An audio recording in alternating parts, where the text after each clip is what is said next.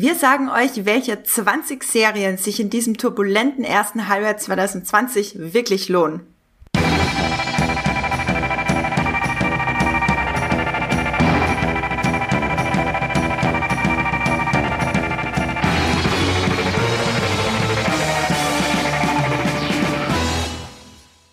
Hallo und herzlich willkommen zu einer neuen Folge Streamgestöber, eurem Multipilot Podcast über die besten Serien und Filme, die es da draußen so zu streamen gibt.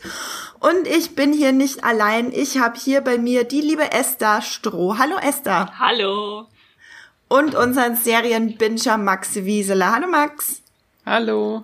Ich freue mich ganz besonders, dass wir nach einer Weile mal wieder in dieser Dreierkonstellation einen Podcast bestreiten. Das ist schön. Und wir reden auch nicht nur über eine oder zwei oder drei. Nein, wir reden heute über mindestens 20 Serien und geben euch die besten, heißesten, krassesten, schönsten Serientipps des ersten Halbjahrs 2020 mit auf den Weg. Wohlgemerkt sind das nicht nur unsere Favoriten, sondern auch eure Favoriten. Wir haben nämlich die zehn beliebtesten Serien der Community mit reingenommen und unsere eigenen. Und dann wünsche ich allen auch einen fröhlichen Sommerbeginn.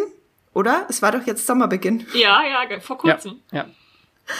Esther, wie stehst du so zum Sommer? Ich finde ihn sehr schön. Äh, ich, ich, versuche, ich versuche jetzt häufiger rauszugehen und nicht nur drinnen zu bleiben. ja, du machst immer so schöne Fahrradtouren, sehe ich bei Instagram. Ja, lohnt sich. Und Max, du und Sommer, seid ihr Freunde? Nee, überhaupt nicht. Ich genieße die Sonne von der Couch aus, äh, weil sobald ich rausgehe, werde ich krebsrot, deswegen. Ich bin noch nicht bereit, jetzt äh, Sonnenschutz irgendwie aufzutragen. Soweit bin ich noch nicht. Im Juni bist du noch nicht so weit. Wann, wenn nicht im Juni, Max? Also dieses Jahr sind doch sowieso alle Jahreszeiten und Monate durcheinander. Ich weiß gar nicht mehr, könnte auch Frühling sein noch. Also. Könnte auch Winter Gefühl sein, her, wer ja. weiß. Wir gehen, wir gehen ja eh nicht raus und sitzen äh, nur auf der Couch und gucken Serien, fast. Ähm, außer Esther, die macht Fahrradtouren. Deswegen haben wir auch äh, dieses erste Halbjahr 2020 schon wieder unfassbar viele Serien gebinged. Ich habe vorhin mal bei mir nachgeguckt. Ich habe dieses Jahr, also das waren wohlgemerkt nicht nur neue Serien, das waren auch alte Serien. Ich habe ungefähr 20 Staffeln geguckt jetzt im ersten Halbjahr. Das sind so ungefähr 170 Stunden. Ähm, Max, hattest du zufällig auch noch nachgeguckt, wie viele Staffeln du gebinged hast dieses ja, erste jetzt, Halbjahr? Jetzt, jetzt bitte kein Binge-Shaming. Äh, Nein. 100? Äh, also letztes Jahr bin ich ja bei am Ende des Jahres bei 211 gelandet und jetzt bin ich aktuell auf dem Stand äh, 167 Staffeln. 167 Staffeln. Wohlgemerkt, ich habe 20 Staffeln geguckt und das ist eigentlich gar nicht so wenig. ja, nichts anderes zu gucken, kann ja nicht ins Kino gehen. Äh, und ich habe dieses Jahr, ich glaube, so viele ältere Serien wie noch nie geguckt, also ganz viel nachgeholt. Jetzt auch endlich Expans. Ja, yeah, jetzt weiß ich endlich, wovon Uhu. ihr redet. ja, nice. Alle vier Staffeln. Max, äh, ich bin jetzt bei der vierten, ja. Geil, richtig gut. Ähm, Esther, hast du das Gefühl, du hast mehr gebinged jetzt, wo wir alle so viel zu Hause bleiben mussten die letzten Monate? Auf jeden Fall. Also wenn ich mir meine Statistiken, meine privaten angucke, äh, war ich im April bei einem Hoch von 180 Episoden pro Monat und da kommen dann ja noch Filme dazu. Oh ja. Und äh, ich habe auch so viel nachgeholt, was ich letztes Jahr irgendwie weggelassen hatte. Also da ist jetzt die Zeit einfach für da, endlich mal alles, äh, was man sonst nur so auf Rang 2 hatte, auf dem Platz eventuell mal gucken, dann doch jetzt irgendwie noch äh, reinzuschieben.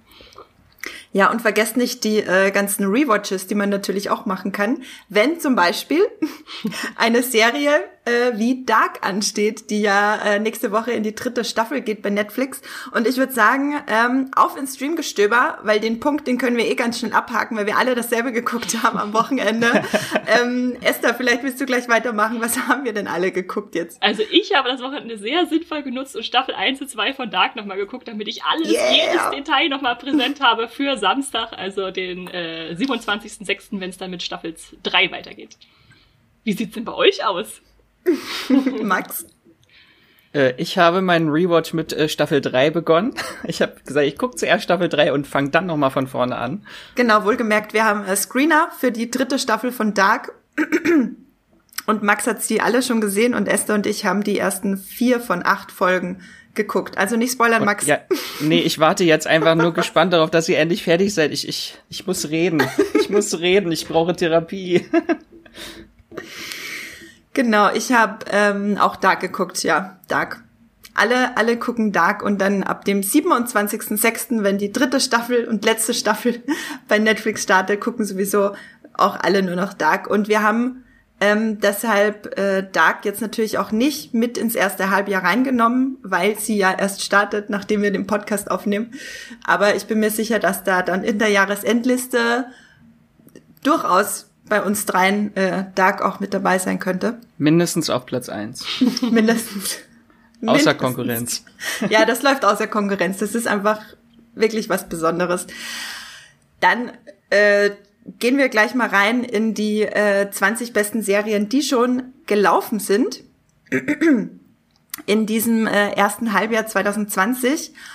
Und wir machen das so, wie für alle da draußen zur Erklärung, vielleicht habt ihr unseren äh, Podcast zu den besten Serien 2019, den wir vor ja krass, äh, einem halben Jahr aufgenommen haben. Auch in dieser Konstellation, da war Matthias auch noch extra dabei.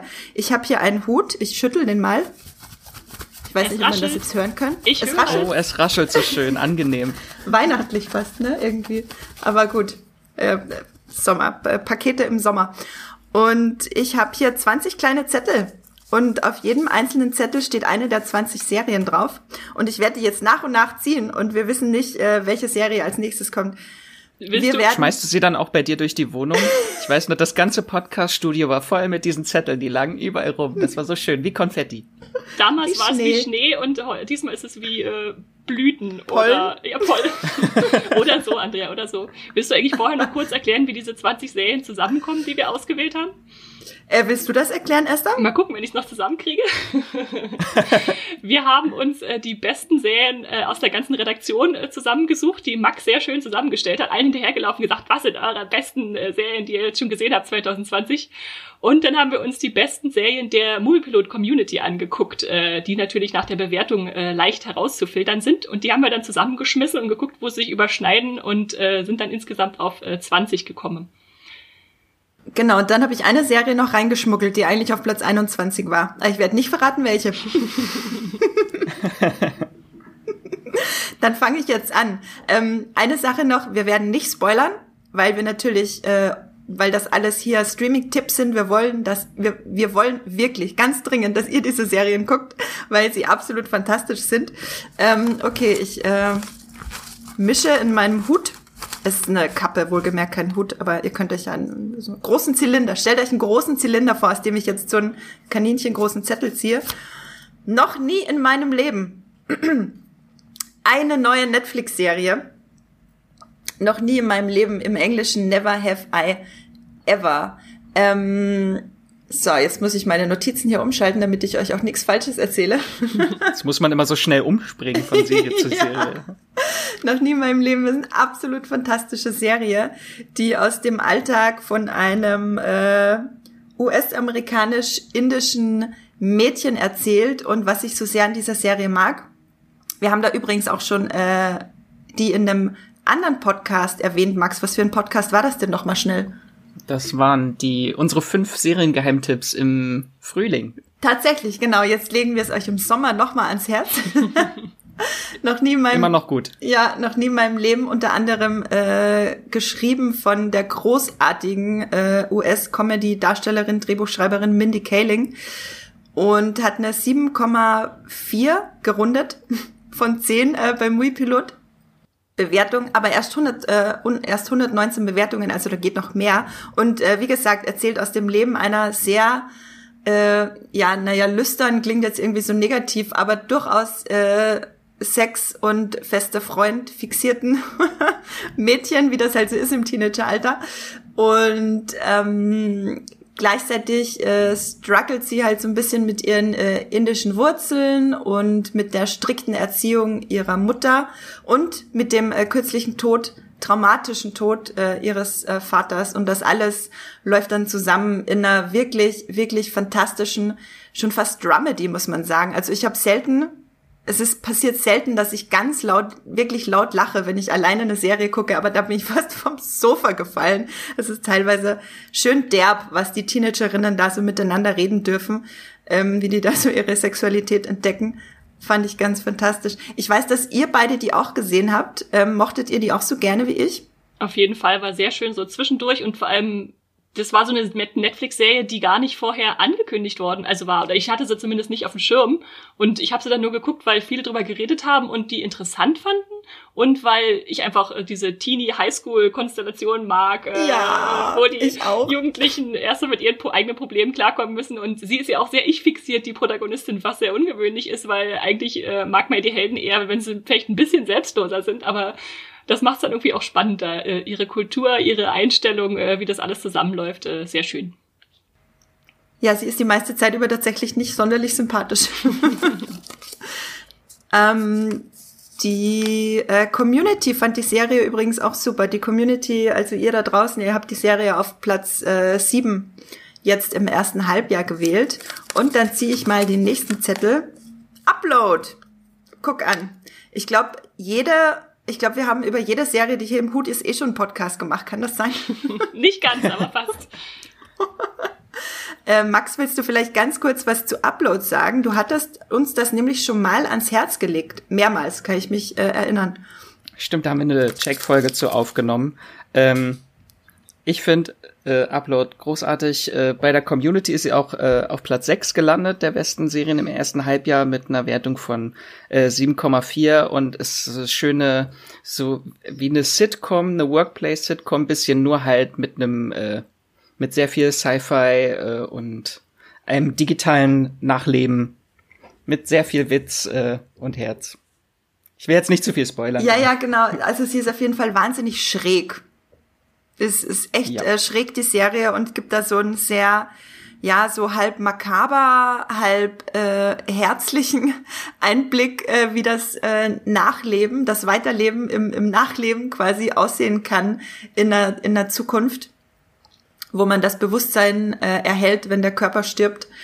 Und es ist, äh, kann ich, kann ich euch da draußen wirklich nur ins Herz legen. Es lässt sich auch wunderbar schnell wegbingen. Es sind, glaube ich, zehn sind das zehn Folgen zu einer ja, halben das sind, Stunde? Ich, zehn Folgen, ja genau. Äh, und ist von Greg Daniels die Serie. Also wenn ihr The Office kennt oder Parks and Recreation, dann wisst ihr ungefähr, welcher Humor äh, auf einzukommen. Ganz viele Hintergrundjokes und also es sprudelt vor Kreativität über. Es ist unglaublich cool. Ich muss zugeben, ich habe zwei Anläufe gebraucht, um da mich an die Serie nochmal ranzutrauen. Ich habe nämlich den Piloten gesehen und dachte, ja, ganz nett, aber ich kam irgendwie mit dieser schweren Thematik des Sterbens und Weiterlebens in so einem Comedy-Gewand am Anfang nicht ganz klar, aber ich bin dann doch froh, dass ich es noch, äh, noch mal aufgenommen habe, weil das hat sich dann doch noch irgendwie zu einem Ganzen zusammengefügt für mich.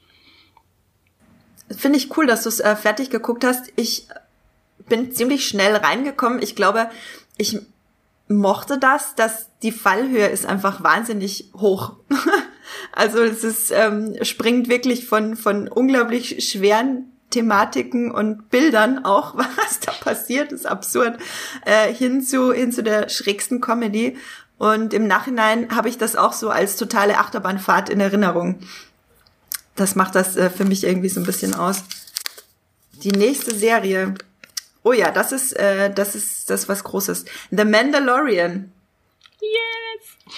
ist, ist natürlich auch mit äh, bei uns und The Mandalorian hat es tatsächlich sowohl bei der Community als auch bei der Redaktion in die Top 10 geschafft mit einer fast äh, 7,9 bei Moviepilot und auch über 1000, äh, fast 1200 Bewertungen. Fünf Leute in der Redaktion, fünf von neun Leuten haben das äh, in ihre Top 10 gegeben, also das auf jeden Fall sehr aussagekräftig. Mehr Top 10 Nennungen gibt's tatsächlich nicht als The Mandalorian. Und Esther, du hast gerade so laut geschrien. Willst du uns über diese Disney Plus Serie äh, verraten, was, äh, was dir so daran gefällt? Also ich mochte es tatsächlich dann jetzt die erste Star Wars Live-Action-Serie da mal einzutauchen in die Welt, die man ja kennt und äh, wo man sich irgendwie zu Hause fühlt, aber dann doch was Neues zu erleben. Also die Musik ist ja sehr anders und der Protagonist äh, mit seiner Maske, da muss man sich natürlich auch erstmal rantrauen und äh, ein gewisses kleines grünes Wesen hat es mir natürlich auch angetan. Ich weiß nicht, wie es euch geht. Äh, da gehen die Meinungen ja manchmal auseinander. ja, nein, vielleicht. Ich habe nicht ohne Grund ein T-Shirt da. Ach so, okay, okay. Hast du es gerade an? Ich kann es nicht genau erkennen hier über Skype. Nee, leider nicht, aber ich habe trotzdem ein äh, Star Wars T-Shirt zufälligerweise an. ich habe mit dem Todesstern. Ich wollte ich wollte gerade gucken, aber ich habe ein Deichkind T-Shirt an. Was äh, ja, Baby Baby Yoda Äh, sorry für alle, die, die, die, die wissen, dass es nicht Baby Yoda heißt, aber es ist einfach der gängige Begriff für dieses kleine süße Viech. Ähm, ich fand das ganz witzig, weil bei uns in der Redaktion war die Stimmung am Anfang gespalten, was äh, Baby Yoda betrifft. Und ich dachte dann auch so, ach ja, Disney wieder mit so einem kleinen Ding mit Kulleraugen gibt's die jetzt auch schon in Star Wars. Und dann habe ich aber eine Folge gesehen und ich war einfach nur, oh mein Gott. Ich war einfach nur absolut hin und weg. Ähm, glaubt ihr, äh, Max, glaubst du, die Serie wird ohne, ohne dem äh, kleinen süßen Ding auch funktionieren? Ich glaube, das wäre schon eine ganz andere Serie, weil das hat sie halt wirklich so in die in der Popkultur jetzt verankert und so wirklich so berühmt gemacht, würde ich jetzt schon fast sagen, weil dadurch hat die Serie viel mehr Aufmerksamkeit bekommen einfach, als sie sonst bekommen hätte. Ja, und Esther, du meinst, ähm, ist das denn auch was, was man gucken sollte, wenn man kein Star Wars-Kenner oder Star Wars-Fan ist? Ich denke, es kann schon funktionieren, auch eigenständig. Äh, Gibt es überhaupt Leute, die nie Star Wars geguckt haben und jetzt mit Mandalorian anfangen? Das wäre ein interessantes Experiment. Aber ich denke natürlich auf jeden Fall für Star Wars-Fans ist es ein einziges Fest, wenn man da nach Referenzen suchen kann und sich über Kleinigkeiten freuen. Also bei mir, eine meiner Lieblingsszenen ist einfach nur, in einer äh, letzten Folge ist kein Riesenspoiler, wo da zwei Stormtrooper auf eine Dose schießen, so ausgeführt, eine Meter Abstand und immer daneben. Beste Szene. Das, das ist so großartig. Äh, einfach so Kleinigkeiten, über die man lachen kann und dann geht's auch mit der Handlung wieder weiter. Also man hat sowohl diese Referenzen als auch äh, eine Handlung, der man gerne folgt eigentlich. Das war, glaube ich, sogar die Taika Waititi-Folge, genau. die er bei der Regie geführt hat, ja. Genau, ähm, ich finde, also ich habe die ganzen, ich habe Mandalorian relativ spät geguckt, da war es schon eine Weile draußen bei Disney Plus in Deutschland. Ähm, und ich kannte alle Baby Yoda GIFs und Memes, alle. Ich habe sie geliebt. Ähm, und dann habe ich mich, als ich The Mandalorian geguckt habe, gefühlt, als würde ich jetzt endlich Kontext zu den ganzen Memes bekommen.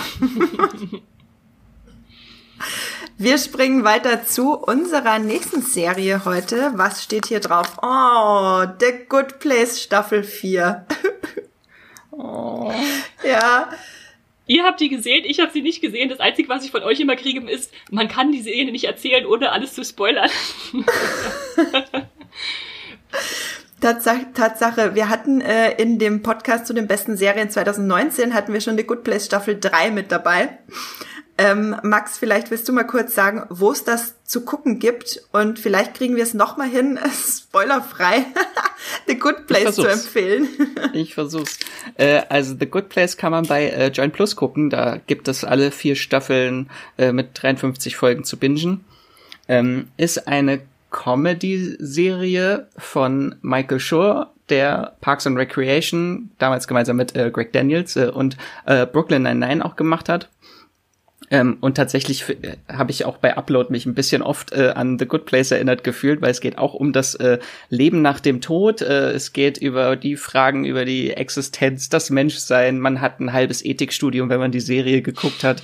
äh, ist schwer, äh, sie zu beschreiben, weil die Serie hat wahnsinnig viele Twists, weil davon lebt sie halt auch so zum Großteil. Vor allem am Ende der ersten Staffel gibt's halt eine große Wendung, die alles, was man bis dahin gesehen hat, nochmal komplett neu definiert.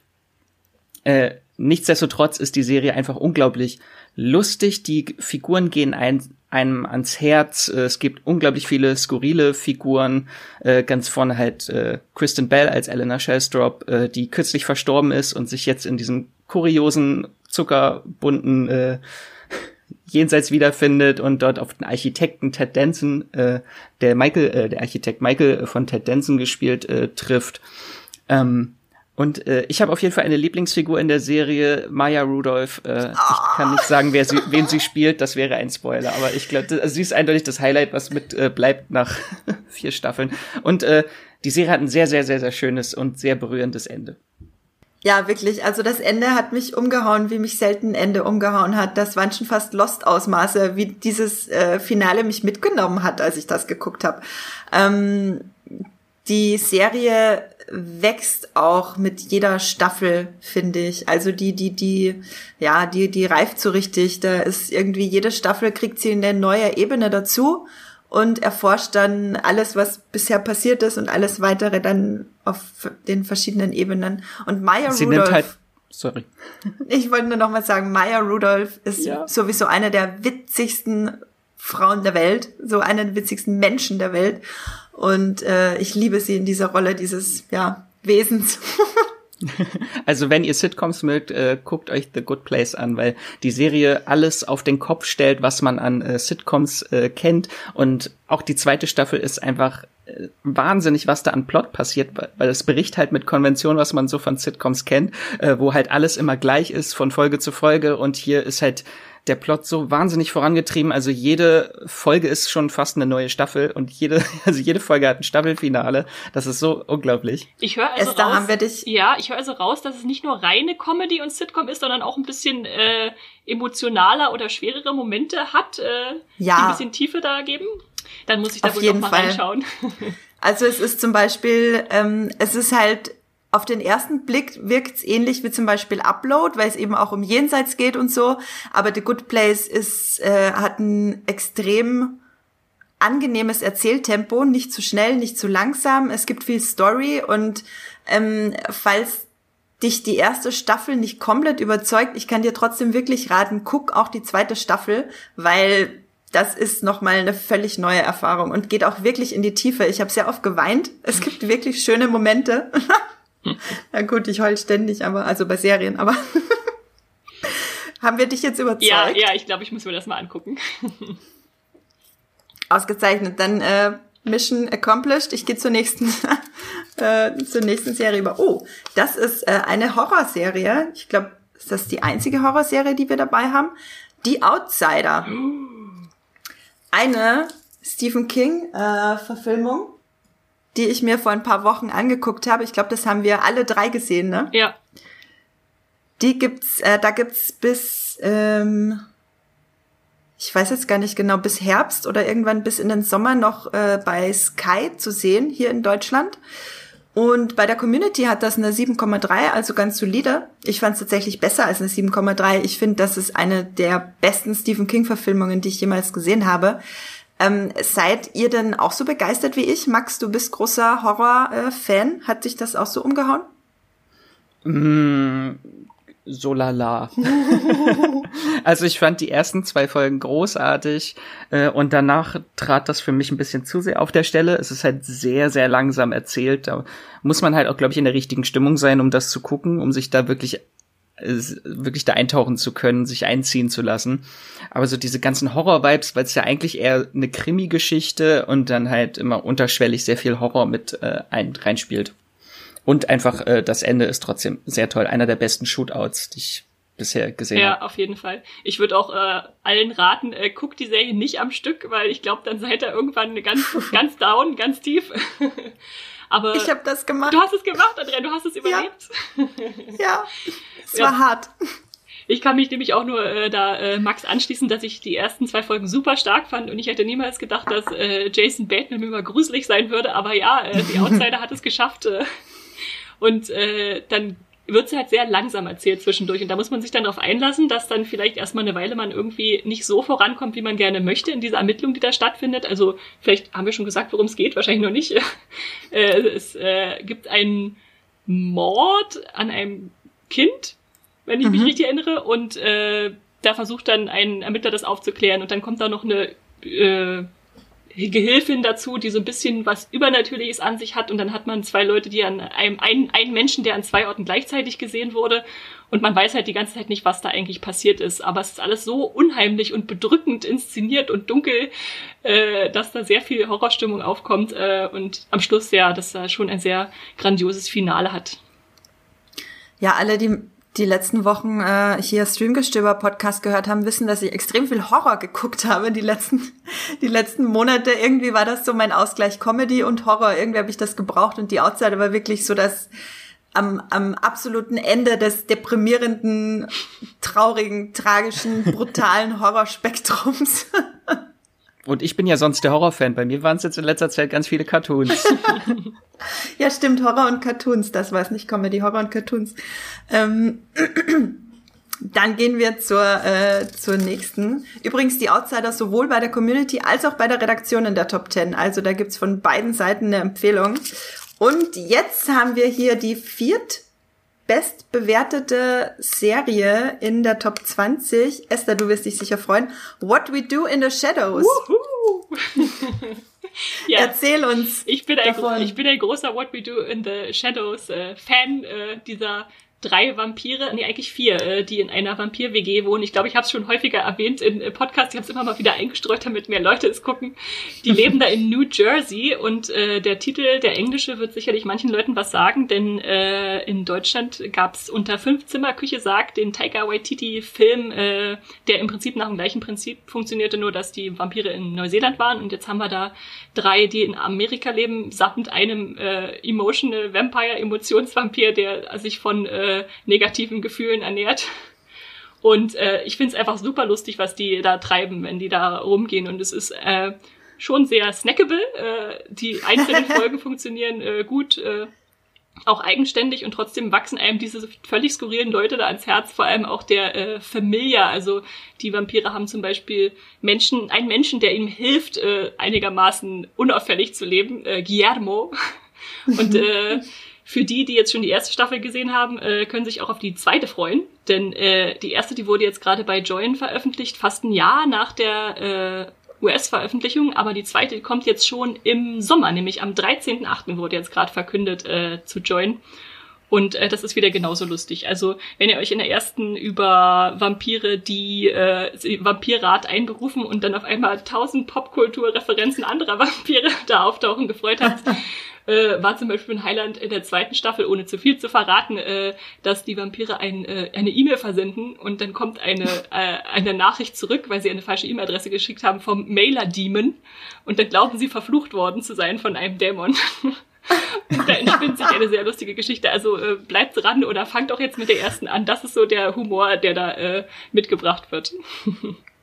sehr, sehr cool. Also für alle da draußen, die sich gefragt haben schon mal in ihrem Streaming-Leben, ob sich Join lohnt, dann, äh, das war jetzt schon die zweite Serie nach The Good Place, auch What We Do in the Shadows. Ähm, absolute Empfehlung von Esther. Eine 7,9 bei der Community, aber noch keine 100 Bewertungen. Also setzt euch ran, binge das, bewertet das und äh, Esther macht Esther glücklich. ich ziehe die nächste Serie und zwar, oh ja, oh Gott, Großkatzen und ihre Raubtiere, auch äh, bekannt als Tiger King.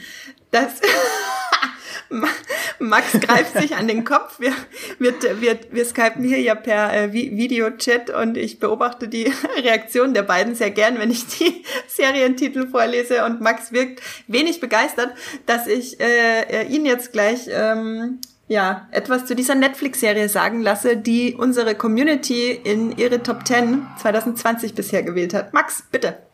Weil ihr es nicht gesehen habt oder ja. einfach nur ja. mir verschweigt, dass ihr es gesehen habt und euch nicht traut. Ich trau das war, glaube ich, so auf gucken. Das war auf Netflix, glaube ich, das äh, Serienphänomen äh, des ersten Halbjahrs, äh, worüber alle gesprochen haben und in den sozialen Medien alle Stars sich verkleidet haben als äh, Joe Exotic, äh, ist oh eine oh Doku-Serie auf Netflix, äh, sieben Folgen beziehungsweise acht Folgen. Es gibt auch eine Aftershow mit äh, Joel McHale, also das das erschließt sich mir noch nicht alles.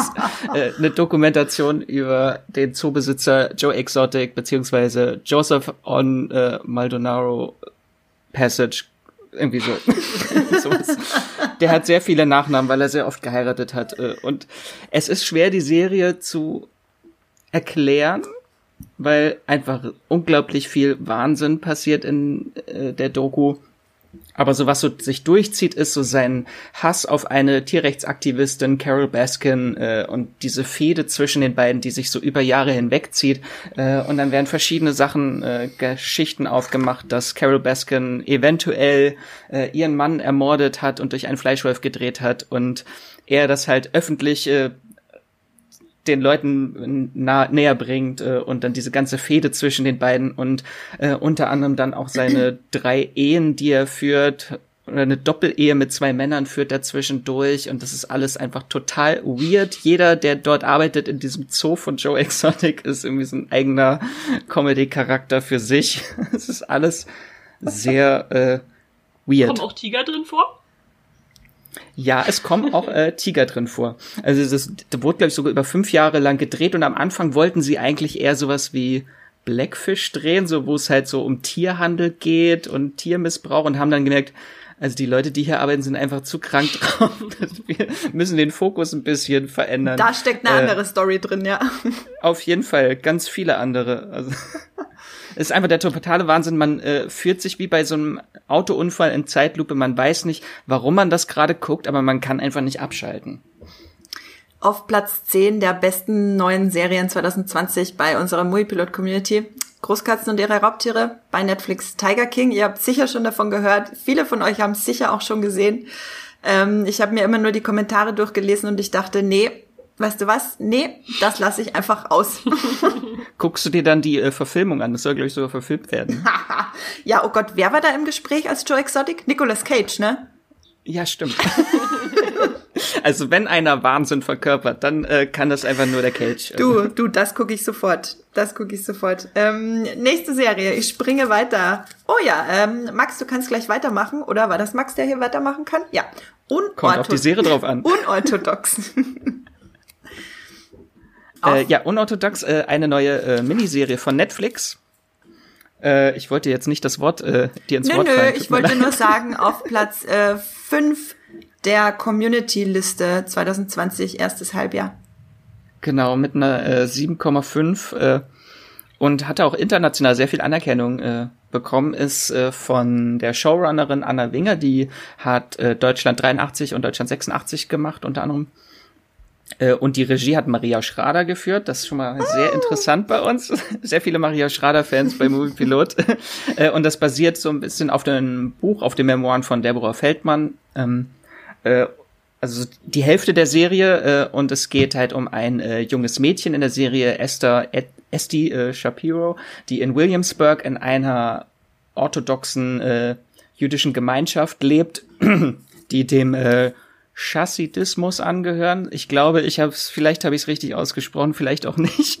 Äh, ist auf jeden Fall sehr, so eine richtige Milieustudie dieser wirklich kleinen äh, Gemeinde und Community, wie die funktioniert und äh, die Esti wird dort äh, verheiratet, äh, zwangsverheiratet mit einem Mann Jakob und äh, beschließt dann äh, zu fliehen äh, aus New York nach Berlin, wo ihre Mutter auch lebt, die vor Jahren äh, auch aus New York nach Berlin äh, geflüchtet ist, um dort als lesbische Frau äh, offen äh, leben zu können, weil das halt nicht anerkannt wird. Äh, und äh, in und das wird dann so eine schöne Berlin-Serie. Das ist glaube ich auch der fiktive Teil so zum großen äh, zum großen Teil der Serie, äh, wo halt so ein bisschen auf Berlin beleuchtet wird. Äh, sind sehr viele Hipster unterwegs. Also ich als äh, zugezogener Berliner habe das jetzt noch nicht so erlebt, aber es äh, ist trotzdem eine sehr schöne Serie und geht sehr ans Herz. Ihre wirkliche, also es ist eine sehr emotionale Geschichte, wo sie halt langsam wirklich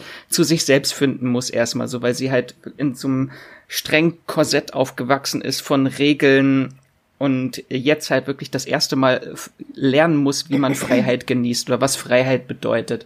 Und das geht sehr ans Herz. Und das geht auch perfekt in Berlin auf jeden Fall. Ist es in der Gegenwart angesiedelt? Also in der, in der 2010er, 20er Jahre? Weißt du das? Kannst du das sagen?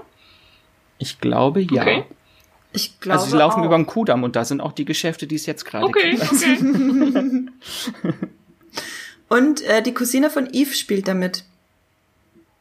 Unser Eve, äh, unser YouTube-Kanal Eve, äh, die Podcast-Hörer kennen ihn vielleicht auch von seinen Movie-Pilot YouTube-Videos. Ich weiß, dass ja. seine Cousine damit spielt, aber ich weiß nicht, wen sie spielt. Wollte gerade sagen, in der größeren Rolle, da läuft sie einmal hinten durchs Bild. ich glaube in der Nebenrolle. Okay. Es gibt da extrem viele Statisten in der Serie. Es gibt auch eine sehr schöne Doku, die man danach angucken kann. Es sind ja nur äh, vier Folgen und dann gibt's nochmal so eine halbstündige Doku, wo das Making-of alles erklärt wird, dass sie nicht in New York gedreht haben, sondern alles in Berlin, äh, wie man Berlin zu New York macht und einfach diese ganzen Kostüme, die sie entworfen haben, um das alles wirklich realistisch darzustellen, ist auch sehr faszinierend. Das kann man, ist noch so ein kleiner Bonustipp, das sollte man noch dazu gucken. Genau, erste Staffel beziehungsweise einzige Staffel unorthodox von der großartigen Maria Schrader bei Netflix. Und dann gehen wir sofort weiter zur nächsten Serie. Die kam vor kurzem erst raus bei Amazon und ist sowohl bei der Redaktion als auch bei der Community gleich in die Top 10 gerutscht. Little Fires Everywhere.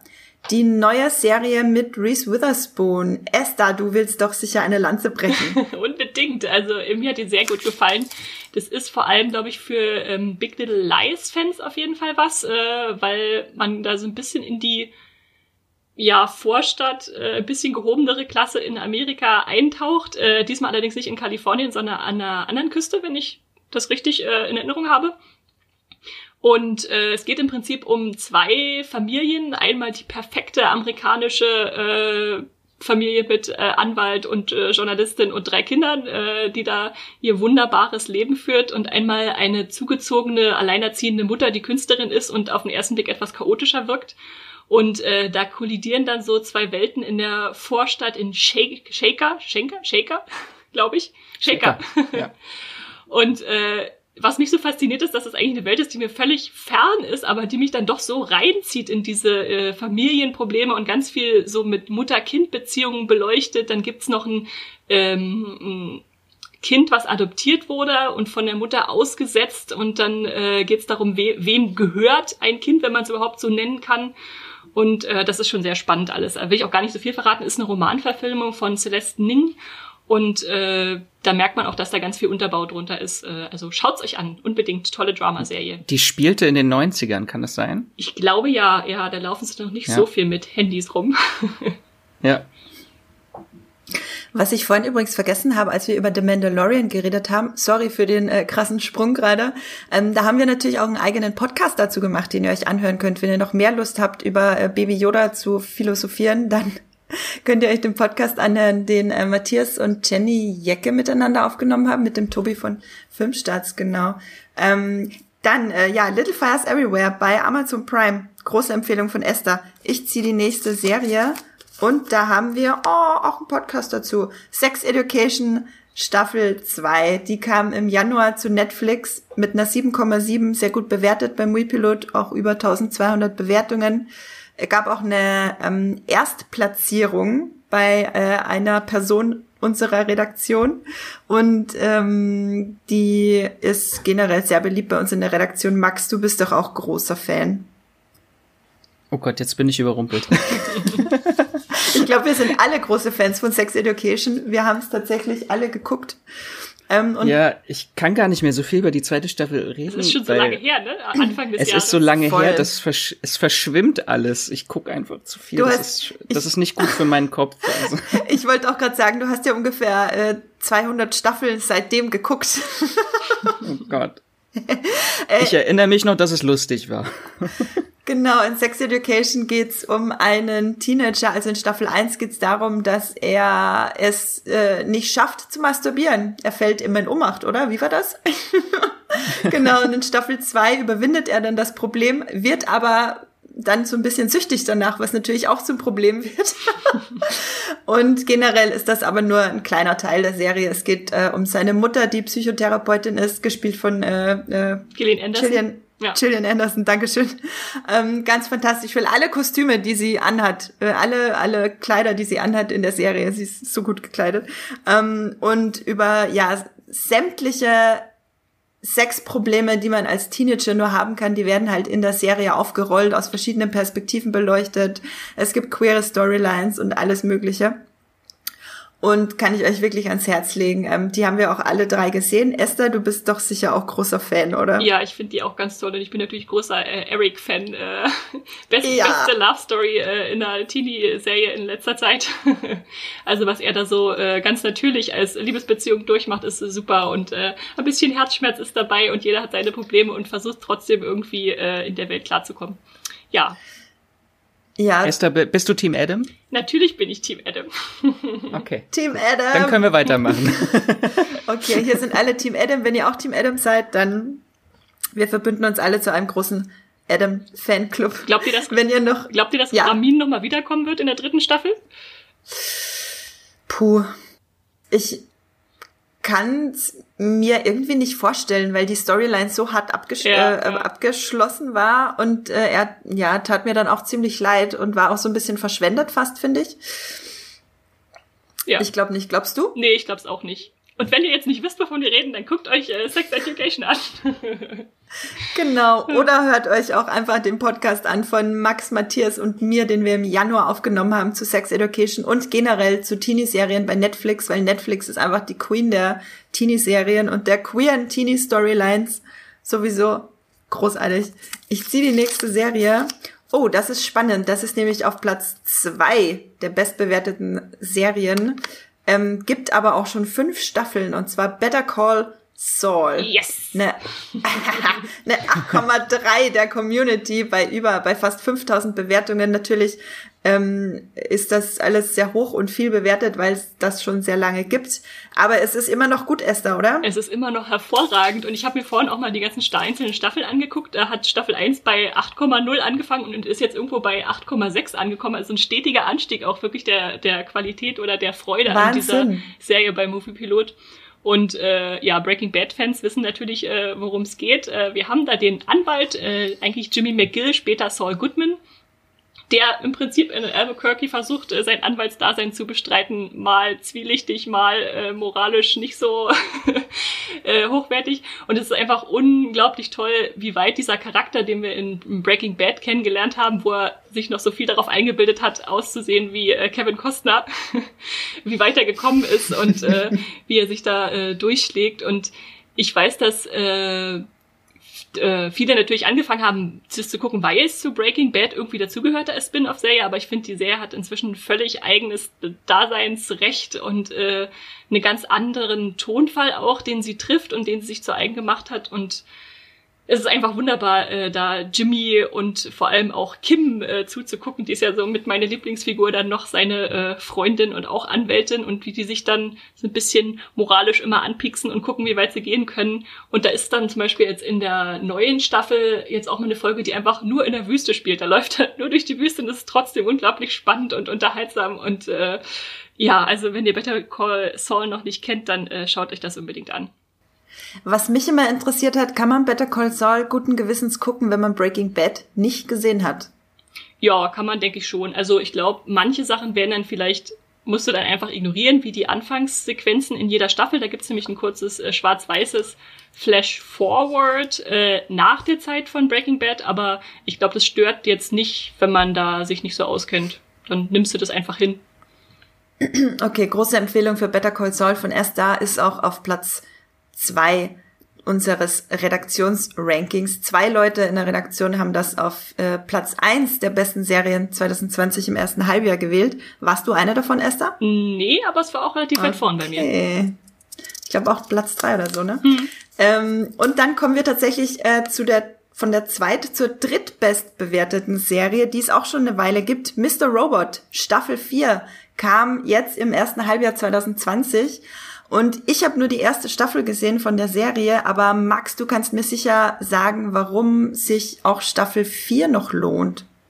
Ich hatte auch damals, äh, als die gestartet ist, nur die erste Staffel gesehen und danach äh, abgebrochen. Okay. Und habe einfach so viel Gutes in den letzten Jahren über die Staffeln gelesen. Und als jetzt die vierte kam, auch echt nur Lobeshymnen von allen Seiten.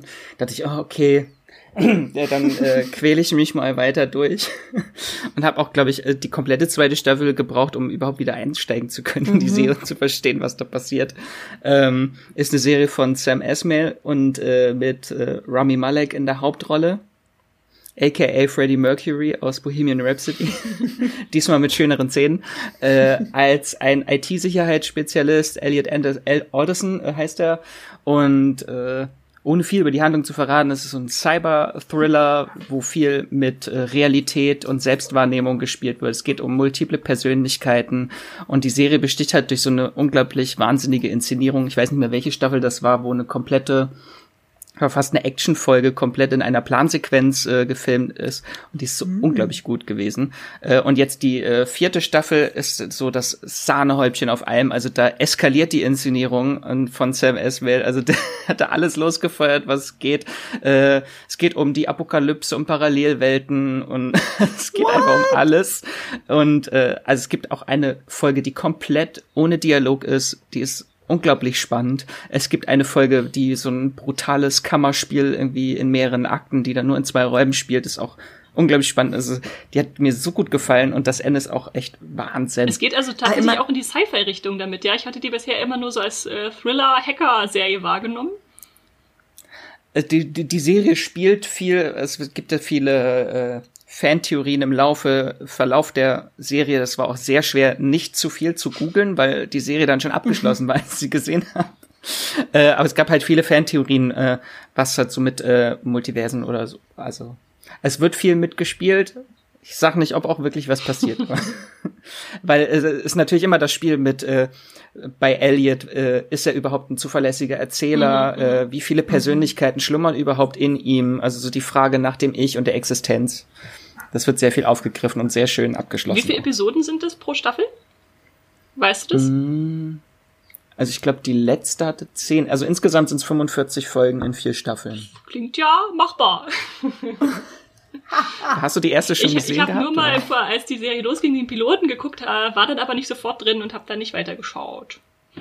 Aber vielleicht ja, äh, noch mal einen zweiten Anlauf. Lohnt sich ja manchmal, wie wir festgestellt haben. Lohnt sich nur für die dritte und vierte Staffel. Oh, muss ich also zu Staffel 1 und 2 quälen, um zur guten dritten und vierten zu kommen. Die zweite fand ich unglaublich langweilig. Die hat mir überhaupt nicht gefallen. Weil ich auch nicht verstanden habe mehr, wenn man irgendwie so vier, fünf Jahre später in eine Serie wieder einsteigt und dann Hä? Wer sind die Leute? Was ist da passiert? Ich verstehe nichts. ja, erst da äh, zwei Fahrradtouren weniger und dann kannst du Mr. Robot äh, bingen. ähm, genau, Mr. Robot hier äh, auf Platz 10 der beliebtesten Serien 2020, erstes Halbjahr der Remui-Pilot-Redaktion. Hat auch genau, eine, und bei der, ja? bei der Community hat sie eine 8,0. Mhm. Und die vierte Staffel hat eine 8,8. Das ist auch sehr Ui. Wahnsinn. Oh, immer diese Serien, die erst zu spät eskalieren und richtig krass gut werden. Denn, also, ja, ich. Die ist halt leider so total unterm Radar verschwunden. Auch irgendwie mhm. in Deutschland wird halt viel zu wenig beachtet und drüber geschrieben. Ja, ich glaube, die erste Staffel war sehr beliebt, da haben viele drüber geschrieben und dann, wenn du sagst, dass die zweite wirklich so schlecht war, dann ist die wahrscheinlich bei jedem jetzt als kannst du, gut, erste Staffel super, aber danach egal, äh, abgespeichert. Bei welchem Streamingdienst ist die, Max? Äh, bei Amazon okay. Prime. Kommt auf Na die dann. Liste. auf Platz 547. ich habe die nächste Serie hier. Und oh, da fange ich gleich zu heulen an, Leute. So ist Extraordinary Playlist. Das wird jetzt wirklich schon sehr oft empfohlen hier im Podcast. Und ja, wir empfehlen das wieder. Wir werden das einfach jetzt jahrelang empfehlen, bis ihr da draußen das alle geguckt habt, gefälligst, weil es einfach unfassbar gut ist. Ähm, Esther, willst uns du vielleicht verraten, wie dir die Serie ans Herz gegangen ist. Besonders ist mir die ans Herz gegangen. Also es ist wieder so eine Serie, äh, die mich dann packt, weil es einerseits wirklich lustige, lustige Comedy-Elemente hat, äh, wo man einfach nur laut lachen kann und äh, dann langsam übergleitet in auch ernstere Themen wie einen Vater, der irgendwie eine unheilbare Krankheit hat und eigentlich im Prinzip im Sterben liegt und äh, wie sie das einfach so wunderbar verbindet, viel besser als Upload. der, diese, diese zwei Pole der, des menschlichen Daseins von Freude und Leid und äh, einfach mit so wunderbaren Charakteren. Also die, worum geht's vielleicht, wer es noch nicht weiß, die, was ist die Softwareentwicklerin? Äh, irgend so ein, mhm, genau. irgend so ein genau. hippes Unternehmen äh, ja. an der Westküste in den USA Sie bekommt äh, Superkräfte im Sinne von, äh, sie ist in einer MRT-Maschine und dann ist ein Unfall und dann kann sie auf einmal die Gefühle anderer Menschen per Songs hören, die sie laut raussingen, aber was nur Zoe hören kann. Und äh, das äh, ist einfach Situationskomik pur, die da entsteht oder eben auch anrührende äh, Momente. Und äh, durch die Musik, die dann halt sich durch die ganze Musical-Serie zieht, äh, ist man natürlich noch viel mehr gepackt, als wenn das nur in Dialogen ausagiert äh, würde. Und ja, das ist einfach schön. Und euch muss ich natürlich noch fragen, äh, Team Max oder Team Simon? Oh, das ist äh, schwer. Max, was, was sagst du? Du hast es ja noch nicht durchgeguckt. Das äh, ich bin Team Max, äh, weil ich auch großer Skylar Aston-Fan bin. Deswegen, äh, ich finde auch, die Serie hat super tolle Gastdarsteller halt in mehreren Folgen. Also da, also so Musical-Größen, die da auftreten. Bernadette Peters und Renee Elise Goldberry, die Sci-Fi-Fans aus Altered Carbon kennen. Mhm. Als äh, Quell Christ. Und Musical-Fans äh, aus Hamilton. ja. Ich habe sie sogar gesehen in Hamilton live. Ah, Allein dafür gehört ihr, ihr, also ihr gehört mein Herz für immer schon. ja, ich habe ähm, bisher sechs Folgen gesehen. Ist glaube ich die, ist glaube ich die Hälfte. Ähm, das ist äh, gibt's bei Sky. Könnt ihr bei Sky gucken. Und ja, Max und Esther haben so viel davon erzählt, dass ich es auch geguckt habe. Und ich kann das aber nicht jede Woche gucken. Ich muss da wirklich warten, bis alles da ist. Ich glaube, mittlerweile ist alles da. Und dann am Stück gucken, weil mir geht das so nahe, dass ich dann nicht einfach jede Woche einmal eintauchen kann und dann das ist, muss das einfach am Stück gucken. Am besten gucken wir das Finale alle zusammen, weil du brauchst äh, auf jeden Fall Halt. du brauchst du brauchst Menschen um dich, glaube ich, wenn du das guckst. Okay. Okay. Ich hole euch dann äh, bei, per Skype dazu.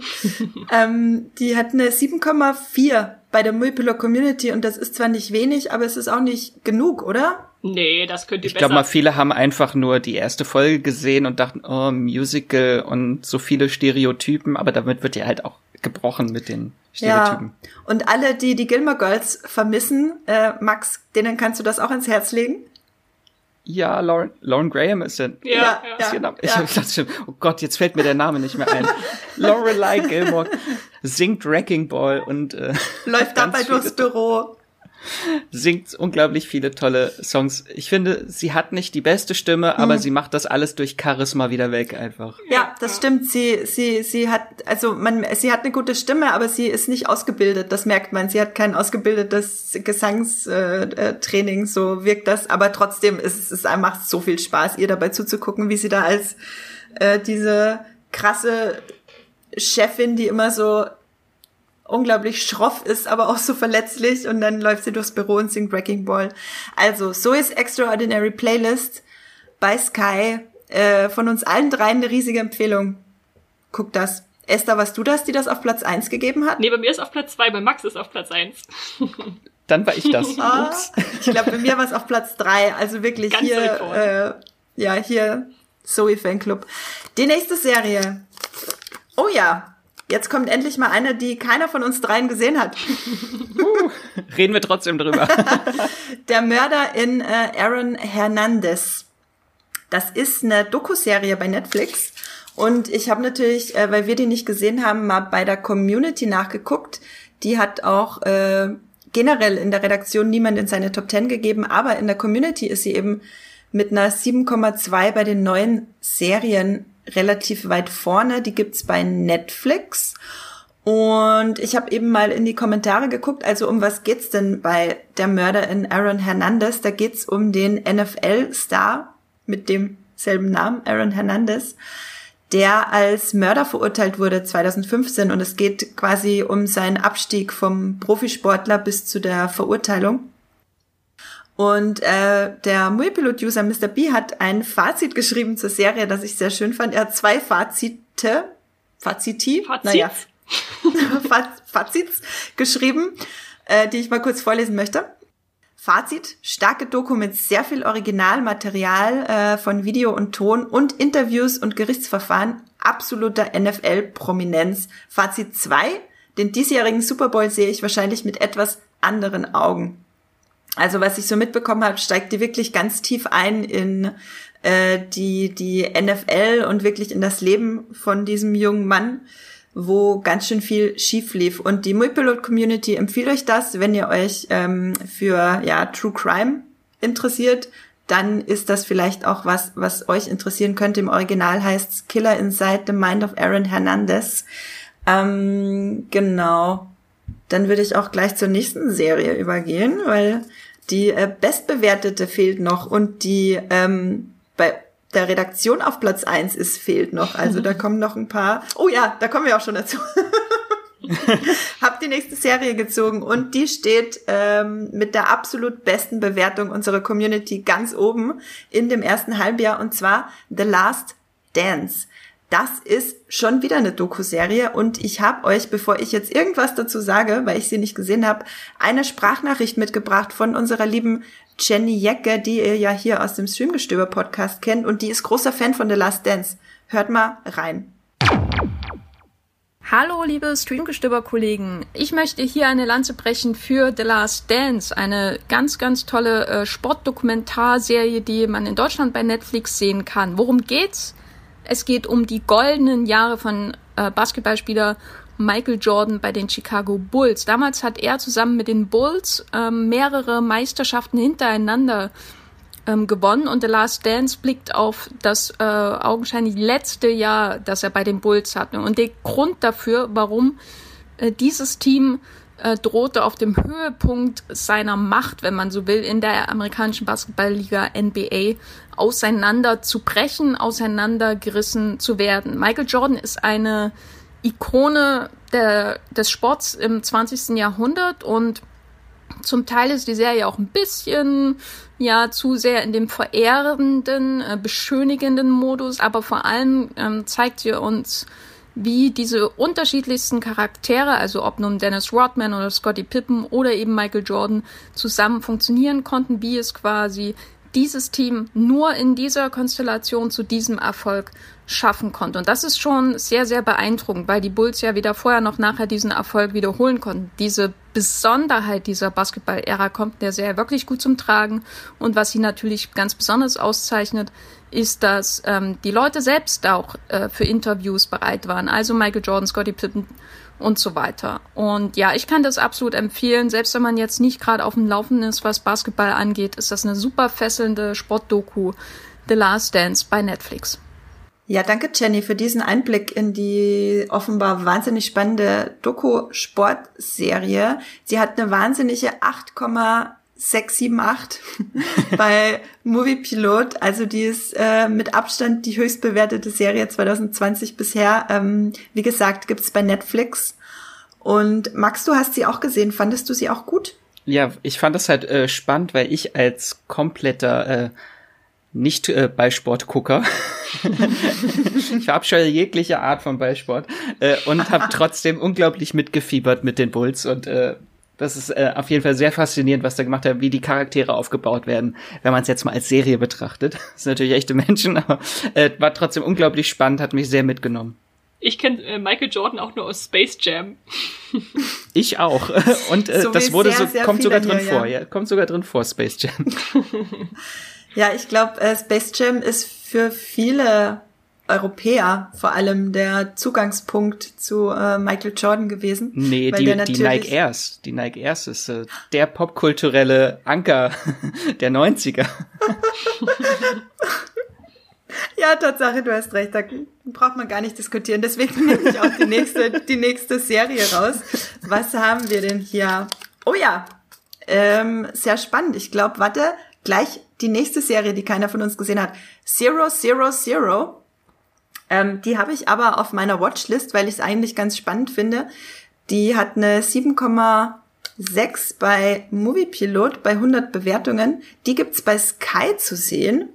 Und bei Zero Zero Zero geht's, äh, also das ist eine Buchverfilmung von dem, ähm, jetzt muss ich mal kurz in meinen Notizen gucken. Eine Romanadaption, ähm, genau. Das Buch heißt Zero Zero Zero, wie Kokain die Welt beherrscht. Und wie der Titel schon sagt, geht es um Kokainhandel. Und zwar auf äh, mehreren Kontinenten. Also da wird äh, ganz schön viel erzählt in dieser Serie. Unter anderem sind da mit dabei Andrea Risborough und Dane DeHaan, was ich schon einen sehr spannenden Cast finde.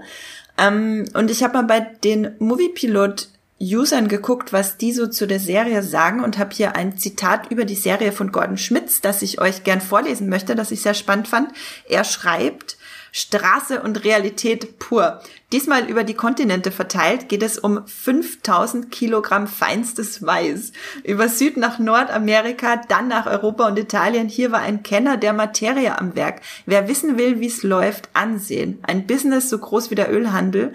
Ohne Drogen läuft nix. Was für eine Reise. Brutal, schonungslos und gut recherchiert. Ein höheres Niveau an Serie gibt es selten. Gut besetzt, klasse Produktion in allen Belangen. Also wenn das nicht überzeugt, dann weiß ich auch nicht. Es klingt ja, das klingt äh, klingt Wahnsinn. Absolut, das klingt Wahnsinn. Das klingt absolut fantastisch. Ähm, Drogenhandel ist nicht mein Genre. Danke, ich wollte es nicht sagen, aber so geht's mir auch.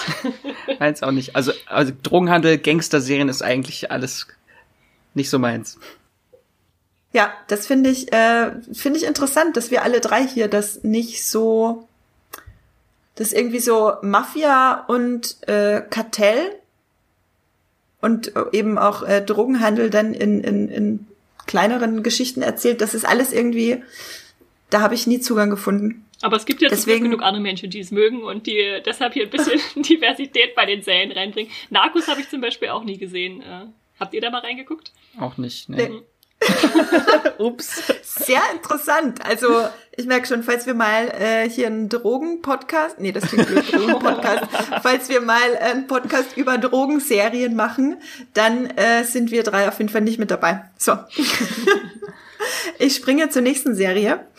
Und zwar, was haben wir hier? Oh, eine Comic-Verfilmung, die Gott sei Dank nicht so düster ist wie das Comic selber. I am not okay with this. Stimmt, das war auch dieses Jahr. Fühlt sich auch schon wieder so lange ja, her. Das war auch dieses Jahr und irgendwie vom Feeling her erinnert es mich auch ein bisschen an die Serie, die wir ganz am Anfang hatten, noch nie in meinem Leben, weil es halt auch eine sehr schnell erzählte Teenie-Serie ist, aber dann doch, doch in eine komplett andere Richtung geht tatsächlich. Ähm, I'm Not Okay With This hat nur eine 7,2, nur an der Anfangszeichen eine 7,2 bei der Community, was ich auch nicht nachvollziehen kann. Wir haben die auch alle gesehen. Ähm, Max, wie mochtest du denn I'm Not Okay With This? Also ich, ich, ich fand es auch äh, sehr gut. Es ist also extrem äh, bingeable, waren glaube ich nur ein paar Folgen, war extrem kurz die Serie. Mhm. Äh, basiert auch auf einer Graphic Novel von Charles S. Forceman, heißt er. Der hat auch die äh, Vorlage für die Serie The End of the Fucking World äh, erschaffen spielt auch, glaube ich, beides so ein bisschen im gleichen Serienkosmos, hat beides so diese 90er Jahre Vibes äh, und sehr auf ein bisschen äh, das skurrile Leben von äh, Teenagern geht's ein. Äh, hier ist äh, die Hauptfigur äh, Sydney und äh, sind eine queere Hauptfigur, die äh, so ein bisschen halt mit sich selbst hadert und auch den Tod ihres Vaters verarbeitet äh, und dann aber äh, Superkräfte äh, entwickelt äh, also sie wird irgendwie Telepathin. Äh, und natürlich, weil das so ist äh, in der Highschool, versucht sie ihre Kräfte zu unterdrücken, weil man möchte auf gar keinen Fall anders sein. Man möchte sich der Norm fügen. Und äh, darum geht's halt so ein bisschen in der äh, Serie und das Ganze eskaliert äh, grandios. ja, ich denke auch äh, End of the Effing World ist auf jeden Fall ein guter Stichwort so von der Stimmung her. Ich denke, da kann man die gut vergleichen. Stranger Things steckt wahrscheinlich auch so ein bisschen drinne äh, mhm. von der vom Zeitgefühl her. Ähm, und Teenie natürlich. Mir, bei mir war es fast so, dass ich dachte, die ist ja fast schon zu kurz. Äh, da ist es schon so schnell wieder weg, dass man äh, sich leider dann gar nicht mehr so gut dran erinnern kann, wenn es schon wieder so lange her ist. Aber ja. es soll ja eine zweite Staffel kommen, oder? Ja, ich habe gerade geguckt, es waren äh, sieben Folgen und die waren ja nur 30 Minuten, 25 Minuten, war extrem kurz. Ja. Genau, ungefähr nicht mal 30 Minuten, glaube ich, pro Folge. Und ich muss hier bei der Serie ähm, Wyatt Olive nochmal absolut äh, hervorheben. Ja. Stanley. Äh, Stanley Barber, den wir aus äh, S und S2 kennen, der der Neuverfilmung von dem Stephen King Roman. Da und hieß er auch Stanley. Da hieß er auch Ach, Stanley, oder? In der in äh, der ja. Serie? Hm. Bevor ich jetzt was Falsches sage, guck genau, guck, noch guck du noch mal nach. Äh, ich ich red ich red derweil weiter. Ähm, der gemeinsam mit S Co-Darstellerin äh, Sophia Lillis, die eben Sydney die Hauptdarstellerin spielt, ähm, hier vor der Kamera steht und äh, er spielt diesen Stanley, so einen absolut gechillten, großartigen, super netten, witzigen, lieben Teenager-Jung, wie ich ihn selten irgendwo gesehen habe. Und er läuft immer barfuß rum und es ist einfach nur, es ist einfach nur fantastisch. Er hieß übrigens, äh, in S hieß er Stanley Uris. Ja. Hab, mussten sich gar nicht für neue Namen ausdenken, haben sie einfach übernommen. Und falls ihr zufällig den Comic kennt und euch denkt, nee, der ist doof, das ist viel zu düster, die Serie ist nicht ganz so trist und da bin ich auch froh drüber. Also ich werde nicht spoilern, ähm, aber die Comic macht am Ende was, das ich sehr doof finde und die Serie ist äh, auf jeden Fall ein bisschen, geht ein bisschen anders damit um. Viel so. besser. Viel besser, sagt der Max. Ja, ich auch. Und dann äh, springe ich schon zur nächsten Serie. Wir haben nur noch drei Serien übrig, Leute. Mhm. Und es fehlt immer noch äh, unsere Nummer eins. Gucken wir mal, vielleicht kommt sie als nächstes. Ich guck, ich. Die hast du doch vorher rausgenommen. nee, nicht so wie beim letzten Mal, wo Oder ich aus Versehen, äh, wo ich aus Versehen äh, Tschernobyl äh, rausgenommen habe, die auf Platz eins war. Und dann zufällig wie als letztes. Nee, so, ich guck nicht hin und habe eins in der Hand. Oh, und da ist die Serie, die ich reingeschmuggelt habe, weil sie nur eine 6,6 beim Wii-Pilot hat. Aber bei mir auf Platz 1 war eine Erstnennung quasi in den Redaktionseinzellisten Tales from the Loop. eine Sci-Fi-Serie von Amazon. Amazon ist ja so ein bisschen äh, die Queen of Sci-Fi, was so Streamingdienste betrifft. Äh, während Netflix die Queen of äh, Teenie-Serien ist. ähm, Tales from the Loop ist eine extrem langsam, melancholisch erzählte Sci-Fi-Serie, in der es um, ja, es geht halt um, um kleine Geschichten von Menschen, die alle verbunden sind durch eine Anlage in einer Kleinstadt, die die, wie soll ich sagen, ähm, Geheimnisse des Universums und Lebens entschlüsseln sollen. So, darum geht's. Und ich, äh, Rebecca Hall spielt zum Beispiel eine Rolle. Es gibt zwar eine durchgängige Storyline, die ist, wird aber nur ganz, ganz äh, wenig erzählt, quasi am Anfang und oder in der Mitte und am Ende spielt sie eine große Rolle. Ich fand's wirklich, wirklich fantastisch und ich hatte da in einem anderen Podcast schon drüber geredet und zwar in dem Podcast, den ich mit Jenny und der Hanna von Serienjunkies aufgenommen habe. Da haben wir drüber geredet, wo Hanna auch meinte, ihr war es ein bisschen zu langsam erzählt. Ähm, Max und Esther, ihr habt das beide noch nicht geguckt, ne? Doch, ich, ich, ich ja. hab, Doch? Ah. Okay. Also ich habe den Piloten gesehen und abgebrochen, muss ich ihr ganz ehrlich eingestehen. Oh. Weil ich irgendwie äh, nicht so richtig ein Ziel vor Augen hatte, wo es damit hingeht. Und ist es eine Anthologieserie oder ist es einfach nur sehr lose alles verbunden? Ja, ich würde es schon als Lose. Anthologie bezeichnen. Also es sind halt äh, die gleichen Figuren, die in dieser Stadt leben und man folgt immer anderen Figuren aus dieser Familie oder dieser Stadt und die äh, treffen sich natürlich auch immer wieder. Es hat so ein paar Kreuzpunkte, die Serie, aber es sind schon so einzelne Geschichten, finde ich, pro Folge. Gibt so eine unglaublich schöne Geschichte, wo äh, ein Liebespaar die Zeit festfriert und dann in der festgefrorenen äh, Stadt äh, auf ewig miteinander recht zurechtkommen müssen. Das ist auch sehr schön. Das ist natürlich witzig, ja. Ich habe tatsächlich immer mein Problem mit Anthologieserien, wenn sie wirklich jede Episode eine neue Folge erzählen. Also bei einer Staffel geht's noch, wenn ich mir mich pro Staffel auf einen neuen Bogen einlasse. Aber wenn ich jedes Mal was Neues habe, dann äh, kann ich auch einen Film gucken. Also Serien gucke ich ja vor allem, weil ich dann da wirklich tief eintauchen will, die Figuren näher kennenlernen und weiter. Und das hat mir das ein bisschen gefehlt, da irgendwie der Zugang, äh, mich dann da weiter drauf einzulassen. Ja, ich finde tatsächlich, dass es aber gut funktioniert. Also ich verstehe, was du meinst, aber bei Tales from the Loop finde ich, funktioniert das super, weil wir halt nach und nach immer mehr Leute aus dieser Stadt richtig gut kennenlernen, die halt auch in allen anderen Episoden mal kurz zu sehen sind. Okay. Also es formt sich dann so ein großes Ganzes und man kriegt wirklich ein Gefühl für diese Menschen und für diese, für diese Welt, in der sie leben, diese kleine, kleine Welt, in der sie leben. Und ähm, es ist auch eine kontinuierliche Handlung. Also zum Beispiel, ähm, ohne jetzt äh, einen ganz spezifischen Plotpoint zu spoilern, ähm, einmal verschwindet halt jemand in eine andere Dimension und der ist dann auch wirklich weg. Man sieht ihn nicht wieder in den nächsten Folgen. Also es ist äh, quasi so eine Continuity auf jeden Fall da. Und ähm, Es werden halt immer wieder Sachen aufgegriffen, die man schon gesehen hat. So in der ersten Folge sieht man so einen großen Roboter, der durch den Wald stapft und Oh der Gott. bekommt auch eine eigene sehr tragische Hintergrundgeschichte dieser Roboter und Mein der Herz taucht auch mehrfach gebrochen. auf. Ja. mein Herz ist gebrochen. Aber kommt, kommt es dann am Schluss dann irgendwie zu einem Punkt, wo vielleicht mal alles zusammenläuft oder wo, wo dann am Schluss ihr sagen könnt, ja, jetzt ist die Staffel irgendwie abgeschlossen, hat einen Endpunkt gefunden oder ist es eher so, dass dann die letzte Geschichte kommt und dann ist es vorbei? Ähm, also ich würde mal sagen, ich sag mal so, jede, jede Folge in sich ist eine abgeschlossene Geschichte, aber es gibt eine Folge, ich weiß nicht, ob es die zweite oder dritte ist, die was sehr krasses offen lässt und das wird am Ende nochmal aufgegriffen und zu Ende erzählt. Es gibt auch ein richtiges Ende. Also Ja, genau. Also es ist jetzt nicht krass, so krass anthologisch wie zum Beispiel Electric Dreams, was ich auch sehr cool fand bei Amazon, wo ähm, Philip K. Dick äh, Geschichten verfilmt wurden. Äh, eine ganz tolle mit Brian Cranston auch dabei. Aber es ist schon alles sehr lose. Das heißt, wenn dich die erste Folge nicht gehuckt hat, bin ich mir nicht sicher, ob du reinfindest in die Serie Mhm. tatsächlich. Aber alle, die so lose Sci-Fi, so traumähnliche oder manchmal auch albtraumähnliche Sci-Fi-Erzählungen gut finden, ich finde, es ist so ein bisschen das melancholische Black Mirror, äh, das melancholische, teilweise auch schöne Black Mirror. genau, wenn euch das interessiert, dann guckt mal rein bei Tales from the Loop bei Amazon. Aber hat eben nur eine 6,6 beim Wii-Pilot Esther. Ich glaube, es ging vielen Leuten Mhm. wie dir tatsächlich. Aber von Sci-Fi-Fan Andrea eine Empfehlung. Ja, ja, von mir gibt's eine große Empfehlung. Äh, wenn ihr in einer traurigen Stimmung seid, dann guckt es nicht. Ähm, das ist wirklich eine, eine Warnung, ähm, die kann einen schon ganz schön runterziehen. Jetzt, so, jetzt guckt's wahrscheinlich niemand. Und dann kommen wir ähm, zur zweitletzten Serie für heute. Ich äh, guck wieder nicht hin.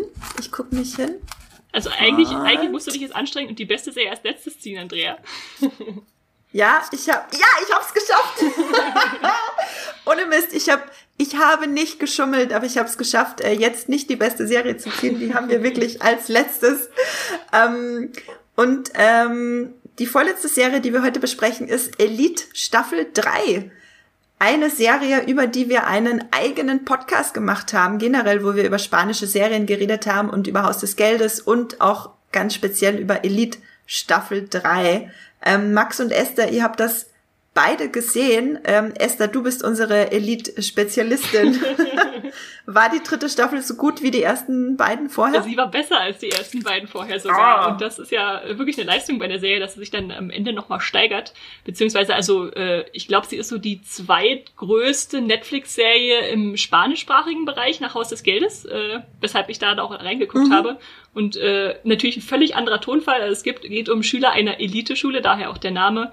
Und äh, da passieren Morde und äh, Verschwörungen und äh, Sticheleien und äh, ist aber trotzdem irgendwie nahegehend. Also obwohl alle Figuren sehr negative und auch positive Eigenschaften haben, äh, wachsen die einem sehr ans Herz und äh, man fiebert einfach nur mit, was die so erleben.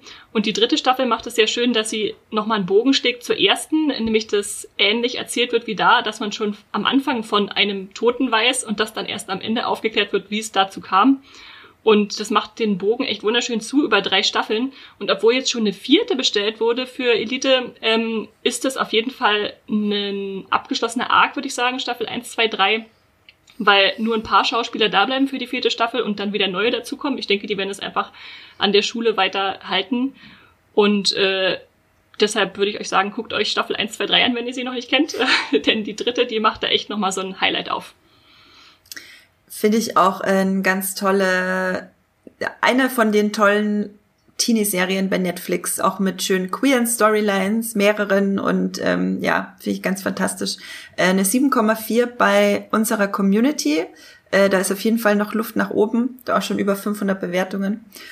Und äh, wurde auch dreimal genannt äh, im Redaktionsranking von drei verschiedenen Redakteuren, jetzt äh, im ersten Halbjahr 2020 bei den besten Serien.